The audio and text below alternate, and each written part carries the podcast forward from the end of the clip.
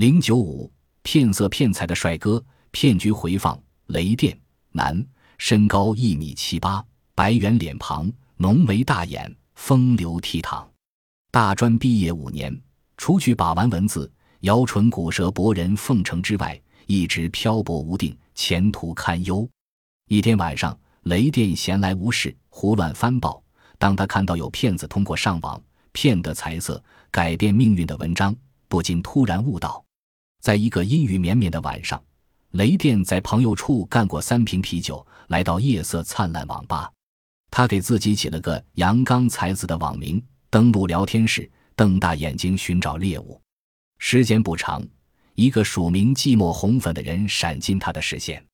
电脑屏幕上，对方传来的两行文字：“金丝笼里金丝鸟，红透春光红颜老”，一下子深深吸引了雷电的注意力。雷电学的是文秘专业。在诗词和情书方面的文字功夫也算了得。他略加思索，随手在键盘上敲出：“玉石栏杆柳绿瓦，庭院深深是谁家？田畴绿，秀水流，春风催开我心花。松林听涛声，幽草弄美发，莺歌燕舞伴年华。”这文采飞扬的诗句扣开了寂寞红粉的心扉。对方马上发来了“知音难觅是昨天。”今日笑对一才难的信息，经过几个来回，他们知道对方离自己的城市不远。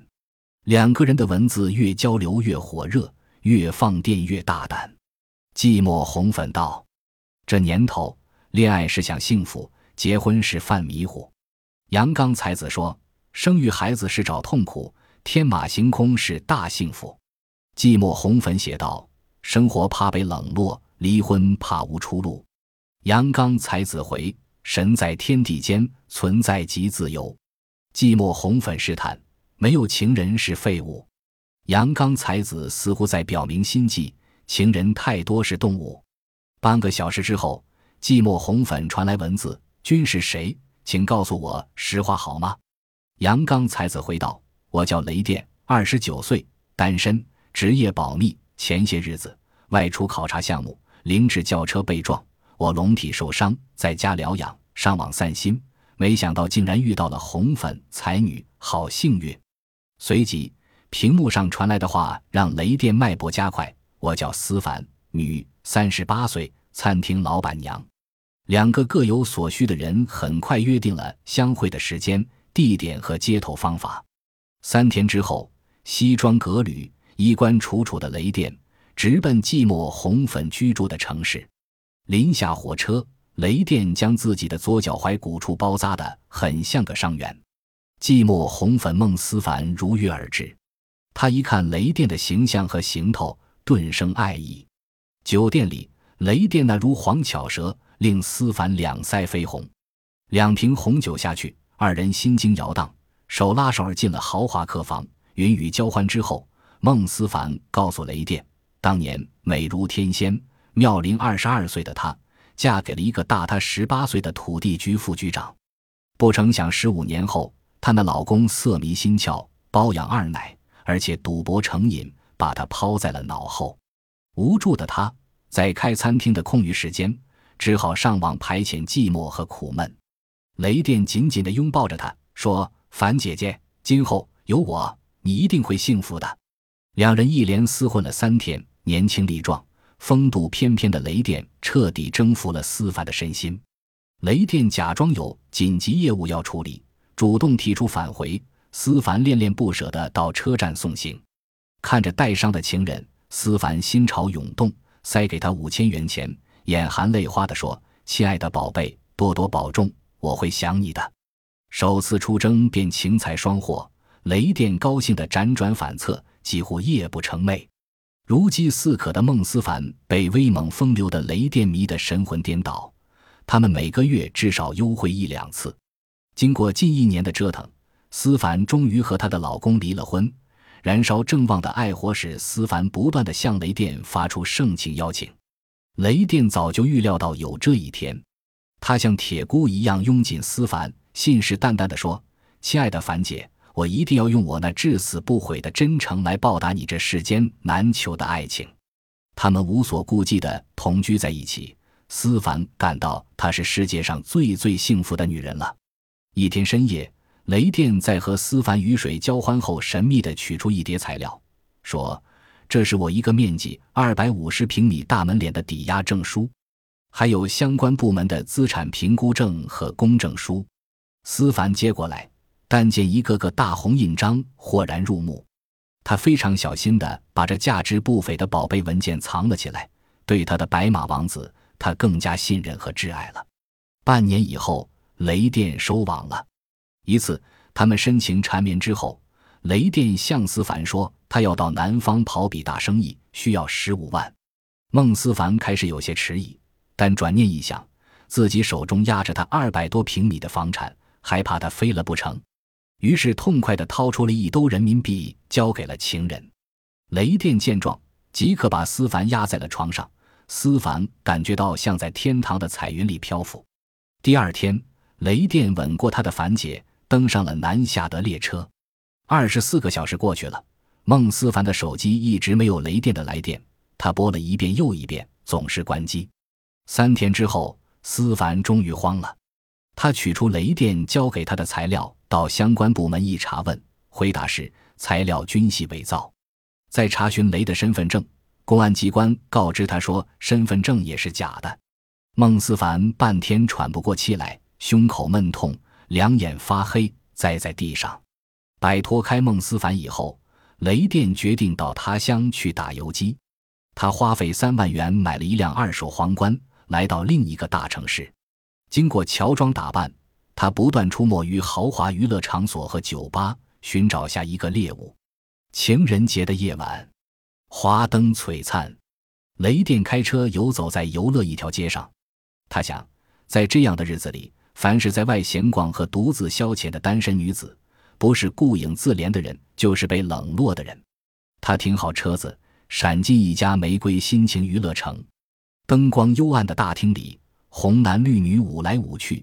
萎靡不振的歌声出自歌台一位风韵犹存的少妇。近前一看，她衣着光鲜，面容姣好，长发披肩，凤眼微眯，悠悠夜夜地唱着：“我想有个家。”雷电两眼放光啊，她就是我今晚的目标。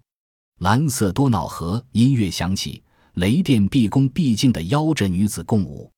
女子抬眼一看。见是一位高大帅气的美男，立刻与之携手滑进舞池。雷电使出浑身解数，把个落寞女子陪得心旷神怡。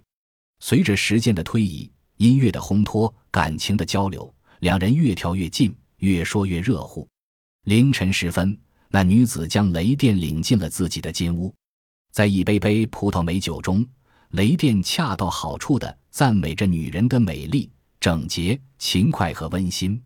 女子的热泪流了下来，雷电赶紧近前为她轻轻擦泪。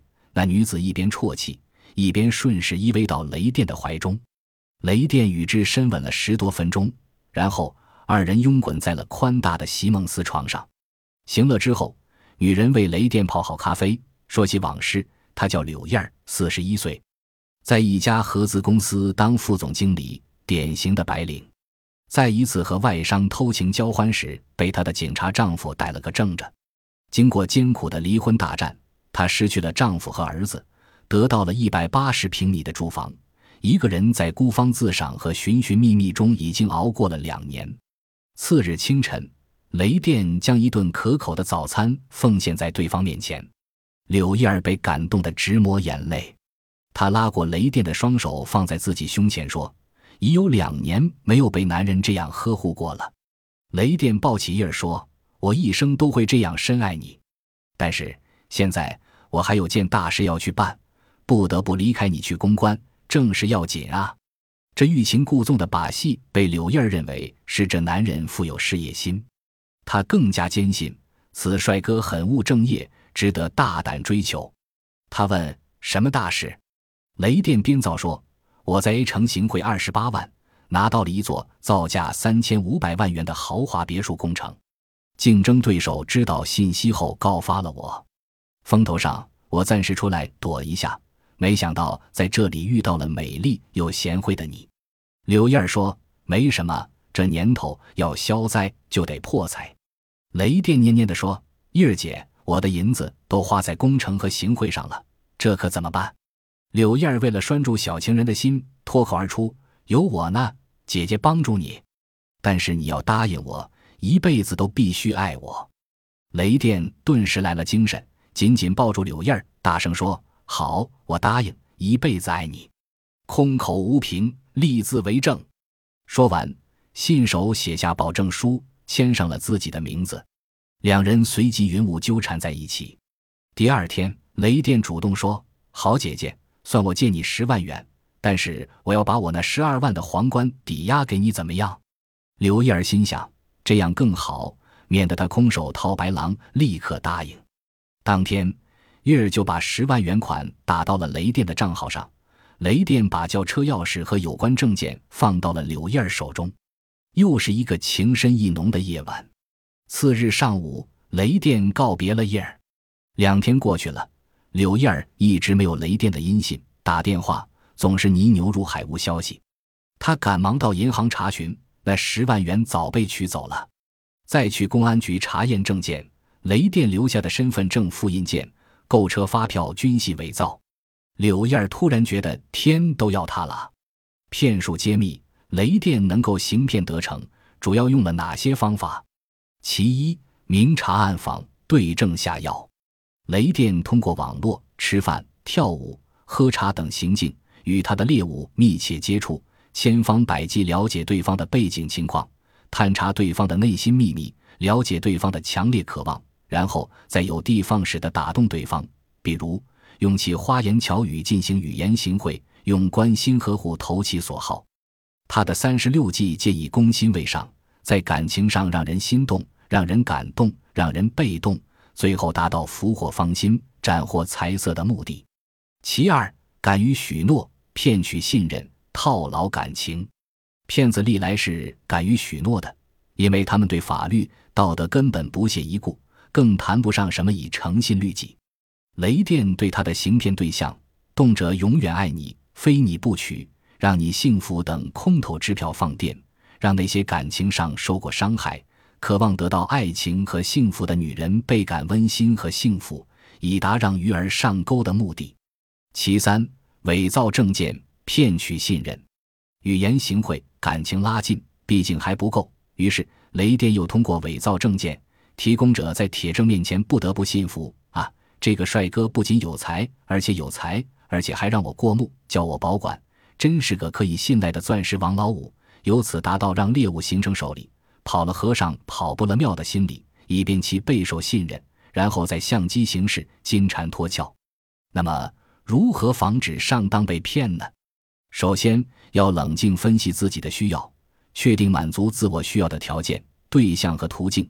对类似本案中年龄、形象、才华均有绝对优势的雷电们，尤其要提高警惕，问自己几次：他如此优越，为什么要低就我这姐姐呢？其次。要通过一定的社会关系去证实对方的真实身份，不可被对方一忽悠就晕乎，一闻风就信语。第三，对他提供的证件必须经过权威部门验证再相信。第四，对方一旦提出财色要求，马上悬崖勒马。骗案违法，雷电的行为属于典型的诈骗罪。《中华人民共和国刑法》第二百六十六条规定。诈骗罪是指以非法占有为目的，用虚构事实或者隐瞒真相的方法，骗取数额较大的公私财物的行为。诈骗罪的犯罪构成包括以下要件：第一，客体要件，本罪侵犯的客体是公司财物所有权。诈骗罪侵犯的对象仅限于国家、集体或个人的财物，而不是骗取其他非法利益。第二，客观要件。本罪在客观上表现为使用欺诈行为骗取数额较大的公私财物。欺诈行为从形式上说包括两类：一是虚构事实，二是隐瞒真相。诈骗公私财物数额较大的才构成犯罪。第三，主体要件。本罪主体是一般主体，凡达到法定刑事责任年龄、具有刑事责任能力的自然人均能构成本罪。第四。主观要件，本罪在主观方面表现为直接故意，并且具有非法占有公司财物的目的。对诈骗罪如何处罚？一、犯诈骗罪罪的，处三年以下有期徒刑、拘役或者管制，并处或者单处罚金；二、数额巨大或者有其他严重情节的，处三年以上十年以下有期徒刑，并处罚金；三、数额特别巨大或者有其他特别严重情节的，处十年以上有期徒刑或者无期徒刑，并处罚金或者没收财产。根据最高人民法院关于审理诈骗案件具体应用法律的若干问题的解释的规定，个人诈骗公司财物两千元以上的，属于数额较大；个人诈骗公司财物三万元以上的，属于数额巨大；个人诈骗公司财物二十万元以上的，属于诈骗数额特别巨大。诈骗数额特别巨大是认定诈骗犯罪情节特别严重的一个重要内容，但不是唯一情节。诈骗数额在十万元以上，又具有下列情形之一的，也应认定为情节特别严重、诈骗集团的首要分子或者共同诈骗犯罪中情节严重的主犯、惯犯或者流窜作案危害严重的诈骗法人、其他组织或者个人急需的生产资料，严重影响生产或造成其他严重损失的诈骗救灾、抢险、防汛、优抚、救济。医疗款物造成严重后果的，挥霍诈骗的财物，致使诈骗的财物无法返还的，使用诈骗的财物进行违法犯罪活动的，曾因诈骗受过刑事处罚的，导致被害人死亡、精神失常或者其他严重后果的，具有其他严重情节的，单位直接负责的主管人员和其他直接责任人员以单位名义实施诈骗行为。诈骗所得归单位所有，数额在五万元至 L 零万元以上的，应当依照刑法第一百五十二条的规定追究上述人员的刑事责任；数额在二十万至三十万元以上的，依照刑法第 L 五二条的规定追究上述人员的刑事责任。对共同诈骗犯罪，应当以行为人参与共同诈骗的数额认定其犯罪数额，并结合行为人在共同犯罪中的地位。作用和非法所得数额等情节依法处罚。已经着手实行诈骗行为，只是由于行为人意志以外的原因而未获取财物的，是诈骗未遂。诈骗未遂，情节严重的，也应当定罪并依法处罚。本集播放完毕，感谢您的收听，喜欢请订阅加关注，主页有更多精彩内容。